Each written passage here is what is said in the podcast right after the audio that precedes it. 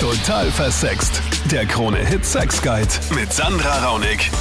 Das ist der Podcast von Total Versext. Herzlich willkommen. Da fasse ich dir immer die drei spannendsten Themen zusammen aus der Sendung am Dienstag von 22 Uhr bis Mitternacht. Für deine Beratung im Studio Psychologe Nick Chian. Die Michaela ruft an. Ihr ist nämlich was aufgefallen bei ihrem Freund. Er hat beim Küssen immer die Augen offen. Wann ist dir das denn zum ersten Mal äh, klar geworden? Naja, da waren wir sicher schon ein paar Wochen, weiß nicht, zwei, drei Monate oder so zusammen, weil ich normalerweise ja beim Küssen nicht die Augen offen habe und das dann halt nicht gleich sehe. Aha. Aber irgendwann, ich weiß, ich weiß jetzt auch nicht mehr genau wie und dann habe ich ihn natürlich gleich darauf angesprochen. Der hat gemeint, naja, für ihn macht das irgendwie keinen Unterschied. Wieso soll er da die Augen zu haben, mehr oder weniger? Und ja, ich finde das noch immer sehr komisch. Na gut, es ist zumindest mal schon löblich, dass du ihn darauf angesprochen hast, weil dir das irgendwie ein bisschen spanisch vorkommt, ja. Ähm, und dass er auch gesagt hat, okay, das weiß ich. Ich habe die Augen einfach offen. Weil es hätte ja sein Genau. können, dass er sagt, hä, ich habe die Augen offen? Was redest du? Ich habe doch nicht die Augen offen. Das, das wäre noch gruseliger gewesen, glaube ich. Also ich meine, das ist ja auf jeden Fall eine Diskussion, die jetzt, die man wirklich stundenlang führen kann, glaube ich, weil es gibt sicher ur viele Leute, die sagen, ich küsse immer mit offenen Augen, das ist schöner. Und dann gibt es Leute, die jetzt sagen, so wie du, hä? Wer küsst denn mit offenen Augen? Ja. Okay, aber du hast gesagt, mich stört das und er hat gesagt, ich habe es immer offen, Punkt. Ja, also er hat mehr oder weniger gemeint, er, wenn ich so, so, so, sozusagen die Augen eh zu habe, merke ich ja eh nicht, ob er sie offen hat oder nicht. Und dann kann es mir doch eigentlich egal sein. So Ja. auf die Art. Halt natürlich auch ein bisschen so spaßhalber, aber ganz versteht er nicht, was, was mein Problem damit sozusagen ist. Ja, ich meine, ich kenne diesen awkward Moment, wo man irgendwie so beim Küssen sich so ganz nah ist und dann macht man so ein bisschen die Augen auf, um auch zu schauen, was tut der andere. Ja. Und dann starrt er dich so an mit den Augen so, boom. Okay, ja, ich, ich, ich verstehe, dass das ein bisschen weird ist, aber ich muss dir auch sagen, liebe Michaela, es gibt da jetzt kein Gut und Schlecht, ja, weil grundsätzlich ist es nichts Schlechtes, wenn er die Augen offen hat. Ich meine, es gibt auf der einen Seite, ja, musst du dir vorstellen, beim Küssen, ja, es sind sehr viele Muskeln beteiligt in unserem Ja. Gesicht fürs Küssen, ja. Das ist technisch voll die Herausforderung, weil du musst schauen, dass du nicht zusammenstößt, da muss die Zunge in Bewegung sein, die Lippen, da muss der Kopf so gedreht werden, dass man nicht sich irgendwie zusammenstößt. Und trotzdem hat der Körper immer noch die Fähigkeit zu schlucken dabei, weiter zu atmen, alle Körperfunktionen auszuführen, ja. Also das ist technisch Ist eigentlich wirklich nicht so leicht. ist gar nicht leicht. Also für manche Menschen ist es wirklich eine Konzentrationssache, dass sie die Augen deswegen schließen. Ne? Weißt du? Ja. Also Ja. nur um zu merken auch, ich meine, viele Menschen, wenn sie sich auf etwas fokussieren müssen, machen die Augen zu. Ja, weil dann kann man Okay. sich leicht auf das fokussieren. Das könnte bei dir der Fall sein. Oder eine Erklärung, warum Menschen überhaupt beim Küssen die Augen zumachen. Weil, ich meine, es ist nicht erwiesen wissenschaftlich, warum wir die Augen zumachen. Ja, es ist einfach so automatisch, man kommt sich so nah und dann macht man die Augen zu. Das ist aber jetzt doch gar nicht so gut, wenn man sich das mal überlegt, weil eigentlich, wenn jetzt die Augen offen sind, ist man sich ja total nah und es ist voll die extreme Nähe. Jetzt ist nur die Frage, hast du schon mal geschaut, wo er hinschaut, wenn er äh, dich küsst dann? Also schaut er, Darauf habe ich noch nicht geachtet, muss ich sagen. weil schlecht wäre, achte mal drauf, schlecht wäre, wenn er aufs Fernsehgerät schaut oder auf die Uhr. Auf Langeweile irgendwo hin. Genau, das wäre schlecht.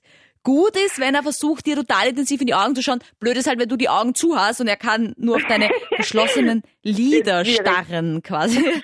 ähm, ja, also ich meine, ich kann dir nur empfehlen, auch einfach mal zu schauen, ja, wie das wäre, wenn du die Ja. Augen offen hast, weil es einfach auch die Nähe erhöht. Ja.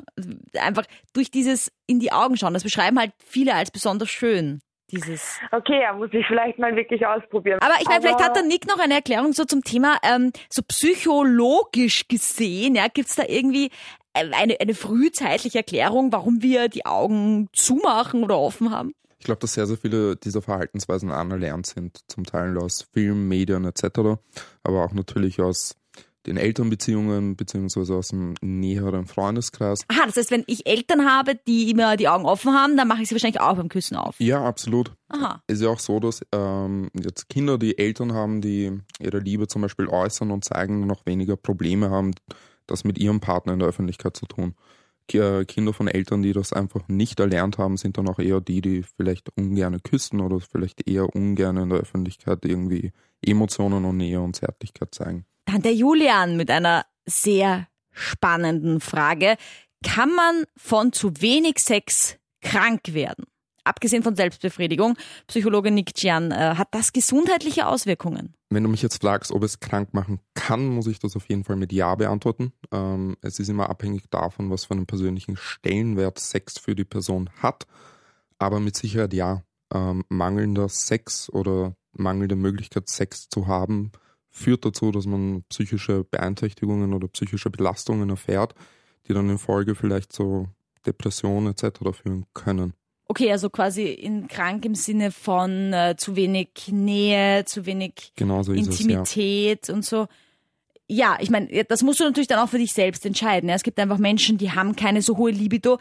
Was wir jetzt Richtig. auf jeden Fall nicht meinen, ist, wenn du jetzt ein Jahr keinen Sex hast und dir geht's damit voll gut, dann wirst du natürlich nicht krank davon, ja, weil dann hast du einfach das Bedürfnis nicht so oder deine Libido ist vielleicht auch nicht zu hoch.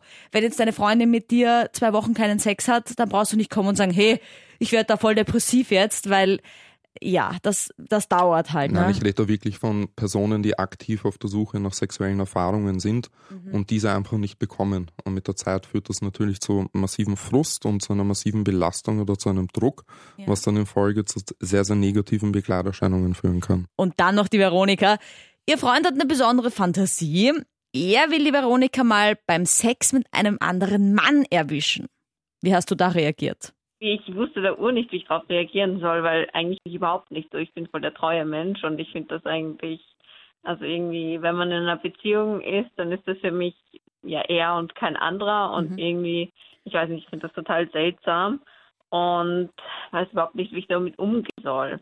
Ja, also mit Treue oder Nicht-Treue hat's ja nichts zu tun, weil wenn er dir das quasi aufgibt, ja, oder sagt, lass uns das mal probieren, dann hat's ja nichts damit zu tun, dass du, dass du ihm untreu bist, weil dann hat er sich das ja gewünscht. Dann ist es eine abgemachte ja, das Sache. schon.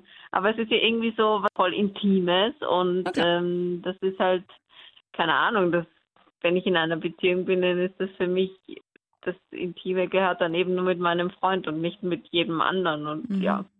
Ja, ich meine, das ist halt jetzt auf der einen Seite so, wenn du sagst, ich bin in meiner Beziehung so happy, dass ich, dass ich gar keinen anderen in meinem Leben brauche, ist das die eine Sache. Die andere ist, vielleicht weißt du es noch gar nicht, dass es voll cool wäre, wenn du dann auch mal Sexualität mit dem anderen wieder leben könntest. Es ist ja erstaunlicherweise so, dass ganz viele Männer diese Cuckold sind. Wir hatten schon öfters in der Sendung auch dieses Wort. Also gerne ihre Freundin beim Sex mit dem anderen beobachten. Ja. Jetzt ist natürlich irgendwie für uns Frauen auf der einen Seite so ein bisschen ein Luxus, weil das birgt natürlich jetzt weniger Eifersuchtspotenzial als umgekehrt. Ja? Wenn jetzt da die Männer sagen, auf der anderen Seite gibt es sicher viele Männer, die sagen, was?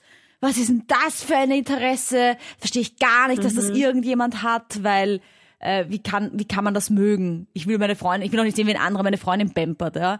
Also ja, ehrlich gesagt finde ich es halt auch irgendwie voll komisch und ich stelle es mir auch komisch vor, halt mit jemand anderen Sex zu haben und dann wieder mit meinem mit meinem Freund und irgendwie, ich weiß nicht, da, vielleicht bin ich sehr konservativ oder was weiß ich, aber irgendwie finde ich die Vorstellung schon, schon sehr komisch und eigentlich bin ich auch der Meinung, dass ich das nicht unbedingt möchte, vor allem, dass mir auch noch jemand dabei zuschaut, das finde ich eigentlich total absurd. ist die Veronika Ähm, konservativ, Nick?